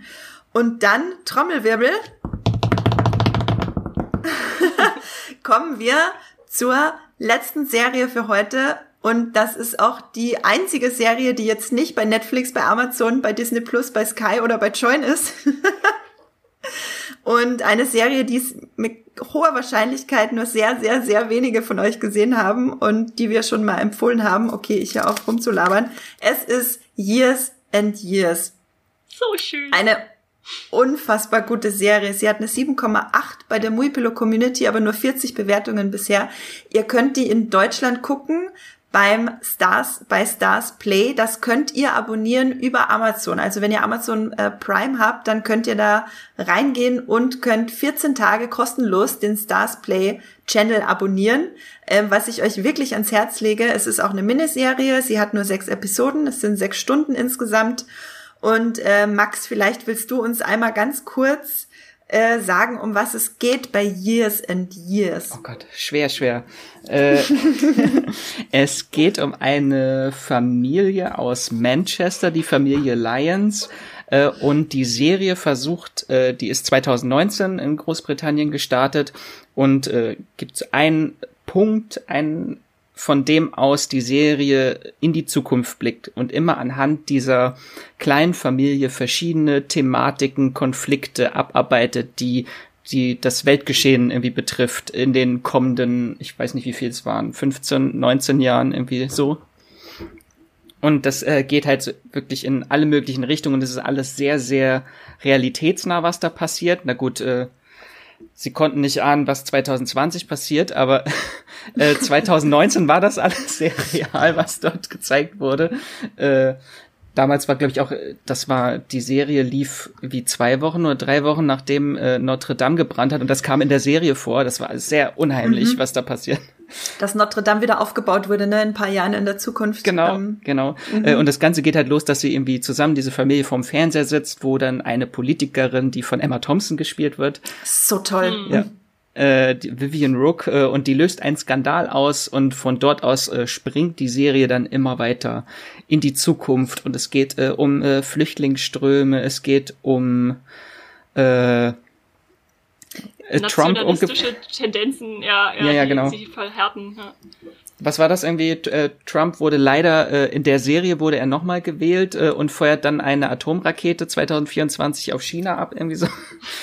Drei Tage vor seinem äh, vor seiner Amts vor seiner letzten Abzeit. Quasi. Ja, ja, genau. Genau. Ja, ähm, ich auch. Also ihr habt mir die Serie ja mehrmals ans Herz gelegt. Esther, du hast sie damals wie war das, im Flugzeug nach Neuseeland gesehen, genau. schon vor einem Jahr oder so? Im, Im, letzten Herbst war das. Und äh, ich war da, ich äh, saß im Dunkeln und habe äh, nur mitgefiebert und gezittert und geheult und zum Glück war es dunkel. Ich habe es dann in der Nacht geguckt. und es ist einfach, weil sie wirklich diese Sachen aufgreift, die es ja gibt in unserer Gesellschaft, die gerade aktuell sind und die dann halt weiter durchspielt und man denkt, ja, genau so könnte es passieren. Es ist äh, zutiefst beunruhigend und doch kann man einfach nicht aufhören zu gucken und es gibt Figuren, die einem ans Herz wachsen und oh, ich werde schon wieder ganz emotional. Ja, ich bin auch äh, großer Russell Toby-Fan, deswegen ah, diese schönen Segelohren und der hat mir wurde das Herz gebrochen. Äh, die Serie ist von, äh, hatten wir das schon gesagt, Russell T. Davies. Also ein, Hatten wir noch nicht gesagt. ein sehr bekannter queerer äh, Serienmacher, der auch für das äh, äh, Doctor Who Revival 2005 äh, verantwortlich zeichnet und äh, Queer as Folk auch äh, gemacht hat, die Serie. Eine britische Serie haben wir hier auch endlich mal drin, nicht nur amerikanische. Ja. Eine britische Serie. Und ich kann es nur noch mal betonen, wenn ihr Amazon schon habt, dann abonniert doch kostenlos für die 14 Tage den Stars Play Channel. Ihr dürft nur nicht vergessen, ihn wieder zu deabonnieren. Außer ihr wollt ihn behalten, da gibt's noch ein paar andere spannende Sachen sicher auch zu sehen. Ähm, es gibt sechs Folgen von Years and Years und ich bin auch wirklich vom ersten Moment an so sehr in diese Familiengeschichte reingestürzt. Ähm, also die beide Komponenten sind spannend. Einfach nur die Familiengeschichte und einfach nur wie die Serie, also die Drehbuchschreiber sich die Zukunft vorstellen, ist spannend, weil die Serie ja am Anfang springt sie gleich ein paar Jahre in die Zukunft und dann bewegt sie sich sehr langsam in die Zukunft und am Ende äh, noch ein bisschen äh, weiter dann quasi als Ausblick. Und äh, die Mischung ist einfach unfassbar spannend. Die Serie ist teilweise auch extrem also emotional extrem brutal. Also da muss man sich schon drauf, sie ist extrem herzlich und herzerwärmend, hat aber auch, ähm, ja, diesen einen Moment, ihr wisst, was ich meine. Wie erschüttert warst ähm, du nach ähm, Folge drei? ja, ich lag zusammengekauert auf meiner Couch und mein also Hannes, mein äh, Freund, kam rein und hat mich nur gesehen und dachte, oh Gott, was, es ist irgendwas Furchtbares passiert, was ist denn los? Ich lag auch auf dem Boden vor dem Fernseher. Ja, ähm, man muss sich wirklich darauf einstellen, dass Sachen, die aktuell im aktuelles politisches Geschehen und die letzten Jahre äh, große Themen waren und, und, und wirklich schlimme Dinge halt in der Serie auch sehr explizit dann einfach dargestellt werden und einen richtig in die Magengrube dreschen. Und auch so ein bisschen ja. Sci-Fi noch mit drin, wenn äh, Jugendliche mhm. irgendwie ihr Bewusstsein gerne digitalisieren möchten und ihren Körper verlassen möchten. Beziehungsweise ihn einfach ja. aufpeppen. Also weitergedacht, die digitale Gesellschaft, was machen die genau. nach den Millennials, was kommt dann? Äh, Jugendliche, die alles integriert haben wollen in ihren Körper und das ist dann schon zwar irgendwie Sci-Fi, aber doch sehr realistisch äh, gehalten. Ja. Ja, also quasi äh, Transhumanismus ist ein großes Thema bei der Serie und ich finde es ganz interessant, weil sie ja sowohl die Schattenseiten von Transhumanismus als auch die Möglichkeiten dann letzten Endes so ein bisschen aufzeigen, ähm, also auch von beiden Seiten beleuchtet. Äh, das fand ich auch sehr schön. Also für Sci-Fi-Fans auf jeden Fall ein Muss, für äh, Fans von britischen Serien sowieso auch. und generell für Serienfans äh, guckt diese Miniserie. Es sind auch wirklich nur äh, nicht mal sechs Stunden, also fünfeinhalb Stunden insgesamt. Das kann man an einem Abend wegbingen. Und ich lege euch auch ans Herz, das an einem Stück zu gucken. Würdet ihr das auch empfehlen, das zu bingen? Ja. Esther? Ja, ich habe es ja auch an einem Stück geguckt und es hat mir nicht geschadet. Mhm. ich habe eine Pause gebraucht zwischendurch. also ich habe äh, zweimal drei Folgen geguckt. Ja, ich habe auch zweimal drei Folgen geguckt, weil es zwei in der Nacht war und ich schlafen gehen musste. Aber ich wünschte, ich hätte am Stück geguckt. Ähm, ja, genau. Dann würde ich äh, zum Abschluss nochmal fragen, vielleicht äh, erstmal dich, Esther, findest du, dass das ein gutes Serienjahr war bisher, 2020? Also ich bin so bisher sehr zufrieden, ja. Und wenn jetzt noch mehr dazu kommt, dann weiß ich gar nicht, wie meine Serien-Top-Liste am Ende des Jahres aussehen soll, wenn sie jetzt schon so toll ist. Und äh, Max, bei dir, wie, wie würdest du das Serienjahr bisher einschätzen? Du hast ja am meisten, am meisten geguckt von uns allen. Ich fand sehr spannend, äh, auch äh, sehr turbulent, halt vor allem durch Corona, weil halt auch viele Serien jetzt äh, wegfallen äh, mhm. oder verkürzt wurden und äh, ist auch sehr spannend, so die öffentlich-rechtlichen, äh, was sie dann aus der Situation gemacht haben. Da gab es auch eine großartige Serie, die heißt äh, Drin, irgendwie. Äh, oder Liebe jetzt, wo sie halt wirklich das Ganze genutzt haben und diese Quarantäne-Serien jetzt quasi erfunden haben. Also dass das Desktop-Genre wird wieder neu aufgelebt. Äh, das finde ich sehr spannend und ich bin, also ich weiß noch nicht, wie das zweite Halbjahr aussieht weil natürlich halt vieles äh, verschoben wird. Äh, mal gucken. Mhm. Ich hoffe, dass äh, Post doch noch vielleicht irgendwie kommt, aber ich glaube es nicht, weil die ja. müssten auch mittendrin abbrechen. Äh, Handmaid's Tale wurde jetzt auch gerade bekannt gegeben, kommt erst nächstes Jahr die neue Staffel, weil sie mittendrin ab und jetzt das nicht wieder aufnehmen können. Mal gucken, aber es kommen ja auch noch so große Sachen wie äh, The Falcon and the Winter Soldier, was jetzt auch demnächst wieder äh, dann zu Ende gedreht werden soll und äh, Wonder Vision, also die zwei großen Marvel-Serien, die ersten großen MCU-Blockbuster äh, auf Disney Plus. Äh, Finde ich schon sehr spannend, was da noch kommt. Und äh, meine zwei Serien-Highlights des, Jahr Highlights des Jahres kommen jetzt auch im äh, Juli. Da kann man sich auch sehr freuen. Auf Sky kommt äh, Gangs of London, die neue uh. Serie vom The Raid-Regisseur. Äh, ist äh, die härteste Serie aller Zeiten, würde ich jetzt mal äh, kleinlaut äh, formulieren. Wow. Und äh, dann auch noch äh, Normal People. Also auch ein Grund, die kommt nämlich zu Stars Play äh, am 16.07. Mm. Auch ein Grund, sich nochmal Stars Play doch vielleicht noch einen Monat länger zu holen. Äh, die äh, emotionalste und äh, heißeste Serie, kann man auch sagen. also die okay, Serie also mit den heißesten Sexszenen dieses Jahr auf jeden Fall. Wer Outlander die Sexszenen mochte, der wird dann äh, bei Normal People sich äh, gut wohlfühlen. Hola, ja, ich äh, brauche nach äh, nachdem es Penny Dreadful schon so lange nicht mehr gibt, eh Nachschub an Serien mit heißen Sexszenen. Wir brauchen einfach wieder mehr ja Sex in Serien, ja, ja. Ja, heißen Sex in Serien. Heißen Sex. Es gibt ja auch nicht so heißen Sex in manchen Serien. Auf, auf jeden Fall, ähm, Esther, willst du einmal ganz kurz deine Top 3 des bisherigen Halbjahres nennen? Ohne, ohne Begründung, einfach nur, was, was waren jetzt tatsächlich aus all den Serien, die wir genannt haben, was waren tatsächlich deine Top 3? Von Platz 3 bis 1. Platz 3, äh, Better Call Saul, Staffel 5. Platz 2, Zoe's Extraordinary Playlist. Und Platz 1, Years and Years. Years and Years, da habt ihr's. Äh, Max, ich bitte dich um deine Top 3. Äh, Years and Years, uh, The Good Place Staffel 4 und Zoe's Extraordinary Playlist. Ach, das ist herrlich. Wir, wir laufen einfach so konform. Äh, ich habe auf Platz 3 The Good Place Staffel 4, auf Platz 2 Zoe's Extraordinary Playlist und auf Platz 1 Tales from the Loop. Ähm, Years and Years wirkt sehr viel nach und ich glaube mittlerweile würde ich es auch höher einstufen. Das nochmal das nochmal dazu. Ähm, genau, und wir haben ja ganz am Anfang des Podcasts über das allernächste äh, kommende Serienhighlight geredet und zwar Dark. Das ist jetzt die Serie, auf die ich mich noch am meisten freue, quasi am Ende des ersten Halbjahres. Und dazu haben wir auch eine Sprachnachricht bekommen, die euch einmal ganz kurz vorspielen möchte. Hallo, ähm, ich wollte euch erzählen, dass ich ein großer Fan bin von Dark. Und ich mache jetzt gerade meinen Rewatch, äh, bevor die neue Staffel kommt. Und ich bin jetzt mit der zweiten Staffel fast durch. Und ähm, mir ist aufgefallen, dass die ganzen ähm, ja, Plot-Twists und Reveals, also so die ganz krassen Momente, ähm, auch wenn man das alles schon kennt, das haut nochmal richtig rein, finde ich. Einfach dadurch, wie es halt alles inszeniert ist, so mit der Musik und ähm, der Kameraführung und allem drum und dran. Ähm, genau, äh, also ich freue mich richtig auf die neue Staffel und äh, ja, bin sehr gespannt. Und ich habe mir, ich habe mir gedacht, vielleicht könnt ihr ja noch mal einen Dark Podcast machen, also nach der finalen Staffel, weil ich bin mir sicher, da gibt es ganz viel zum Diskutieren. Also ich bin gespannt. Bis dann, ciao. Ja, was meint ihr? Können wir da noch mal einen Dark Podcast machen? Unbedingt. ich sehe gar keine andere Option. Also keine Alternative, den nicht zu machen. Ich brauche, wie gesagt, ich brauche Therapie und dann machen wir das am besten alle gemeinsam im Podcast.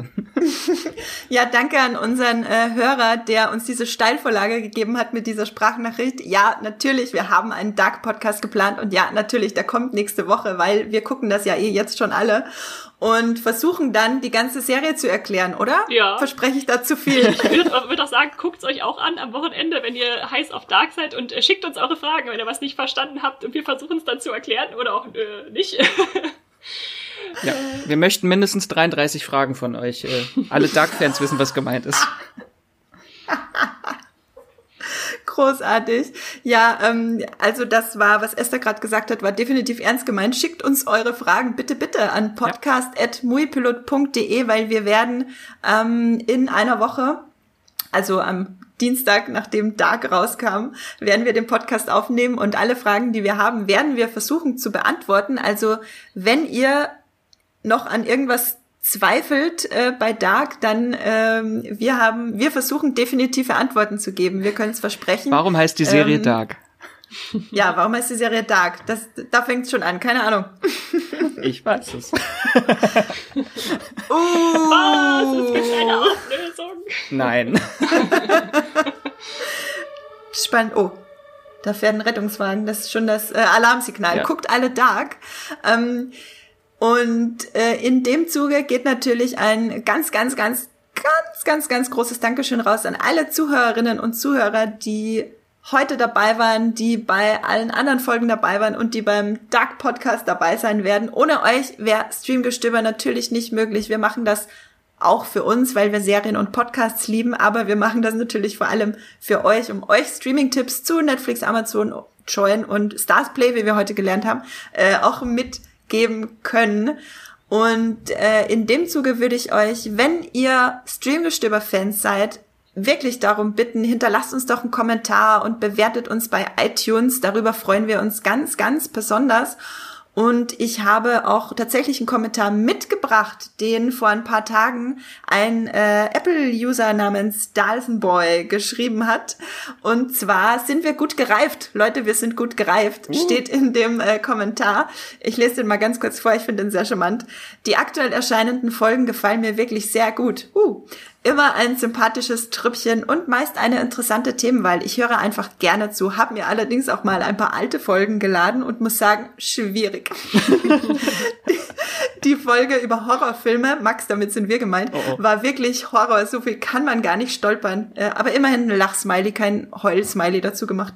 Äh, umso beachtlicher, wie gut sich der Cast in der kurzen Zeit entwickelt hat. Weiter so. Ja, äh, danke Dyson Boy für dieses Lob, dass wir gut gereift sind. Ich habe tatsächlich auch mal in die die alte Folge reingehört und mir fällt das tatsächlich gar nicht auf. Ich weiß, ich weiß gar nicht, was du meinst. Aber ähm, ja, sorry, falls wir da ein paar Mal gestolpert sind. Wir haben das ja damals auch alle zum, also nicht alle, aber fast alle zum ersten Mal gemacht. Und wir sind auch, glaube ich, so ein bisschen gewachsen und zusammengewachsen hier im Podcast.